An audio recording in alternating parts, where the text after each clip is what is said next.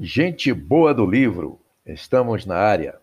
Nós somos A Honra do Clã, o maior épico da literatura brasileira, uma obra extraordinária, uma história inesquecível e vamos contar uma super novidade para vocês.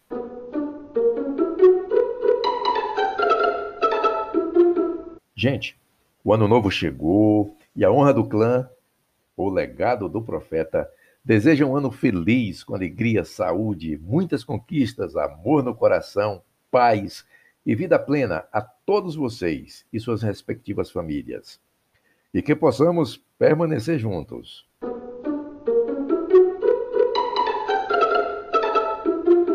Ela parou para descansar um pouco, contemplou o espaço à sua volta e fitou o marido no alto da estrada. Viu que ele sentou-se para esperá-los. Continuou a leve subida até que viu a cidade. As crianças seguiam caladas. Ela sabia que todos estavam com fome e cansados. Quando as crianças subiram o suficiente para ver a cidade, se olharam e sorriram. Mas o que podiam esperar? Wahala e os filhos alcançaram o homem e também se sentaram para descansar.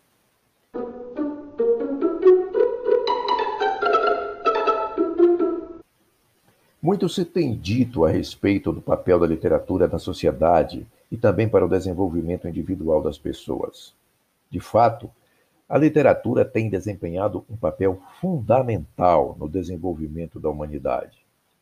Desde a invenção da escrita até nossos dias, o conhecimento humano tem se perpetuado em grande parte por intermédio da literatura. A escrita desempenha papel fundamental não apenas no registro da história e na transmissão de conhecimentos, como também na troca de informações e no lazer, entre outras finalidades, obviamente. A literatura, portanto, vai muito além da literatura científica, informativa, histórica, técnica e perpassa todo esse universo fabuloso da poesia e da literatura ficcional. Já falamos em outro dos nossos posts sobre a questão da ficção e realidade. Até onde vai a realidade na ficção e vice-versa. Como ambas se entrelaçam e se complementam em uma obra literária que é classificada puramente como literatura de ficção. Você lê Oliver Twist, de Charles Dickens, ou 20 Mil Léguas Submarinas, de Júlio Verne, ou O Cortiço, de Aloysio Azevedo, e se vê diante de uma ficção que é pura realidade.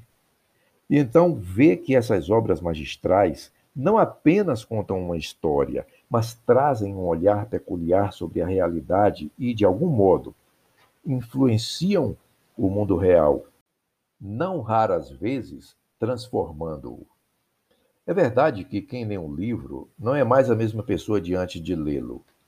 O livro tem essa magia de mexer com nossos pensamentos, ampliar nossa visão de mundo, nos fazer pensar de algum modo o que não pensávamos antes. O livro é um agente transformador, e quanto mais o livro nos faz refletir, quanto, quanto mais nos leva a pensar, a questionar o mundo, mais importante ele será na nossa constituição como seres sociais, que afinal todos nós somos. A honra do clã, essa trilogia apaixonante, e, nesse momento, particularmente o livro 1, O Legado do Profeta, traz exatamente essa coisa intrínseca do livro, que é mobilizar nossos pensamentos, suscitar nossas emoções, contar uma grande história e provocar reflexões valiosas, essenciais para o indivíduo e para a sociedade. As sociedades humanas têm demonstrado, no decorrer do tempo, a importância da literatura no seu desenvolvimento. O pensamento tem sido enriquecido, compartilhado, o conhecimento tem se propagado, o modus vivendi de milhões e milhões de pessoas tem sido incontestavelmente influenciado e mesmo moldado pela literatura.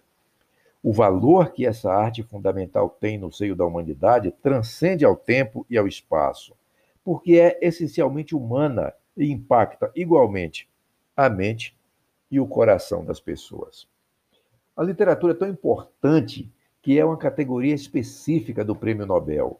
O químico e inventor sueco Alfred Nobel deixou em seu testamento os recursos e as instruções para a criação do famoso prêmio, especificando as categorias que seriam premiadas anualmente. Pessoas ou organizações que tenham se destacado em realizações em benefício da humanidade são premiadas em cinco áreas do conhecimento humano: física, química, fisiologia ou medicina, literatura e paz. Uma curiosidade é que o Prêmio Nobel de Economia não é nenhum prêmio Nobel, mas sim um prêmio do Banco da Suécia para as Ciências Econômicas em memória de Alfred Nobel. Premiação esta criada em 1968. Também não há um Nobel de Matemática. Pois bem, a literatura é reconhecida como um elemento fundamental para o desenvolvimento da humanidade, para seu progresso e seu bem-estar. Daí a necessidade de desenvolvermos uma literatura que atenda às necessidades sociais da humanidade, criando uma arte que ressignifica a trajetória humana a cada instante, moldando o pensamento e melhorando a vida das pessoas. Bom, já que estamos falando no Prêmio Nobel de Literatura, vou aproveitar para trazer algumas informações adicionais. Até hoje, nenhum escritor brasileiro foi laureado com o Prêmio Nobel de Literatura mas alguns latino-americanos já tiveram essa honra, como, por exemplo, a poetisa chilena Gabriela Mistral, em 1945, o poeta chileno Pablo Neruda, em 1971, o romancista colombiano Gabriel Garcia Marques, em 1982, o poeta mexicano Otávio Paz, em 1990, o escritor peruano Mário Vargas Llosa, em 2010, e, em nosso idioma, o escritor português José Saramago, em 1998. Uns poucos brasileiros já foram indicados ao prêmio, mas nenhum ainda foi escolhido. Então, só de ser uma das cinco categorias que integram o mais importante prêmio do mundo já nos diz muito sobre a importância da literatura no cenário internacional e seus efeitos no desenvolvimento da humanidade. No nosso próximo encontro aqui no podcast A Honra do Clã, eu vou trazer para vocês mais informações sobre essa história fantástica que começa com o legado do profeta. Leia mais e viva melhor. A honra do clã, o legado do profeta.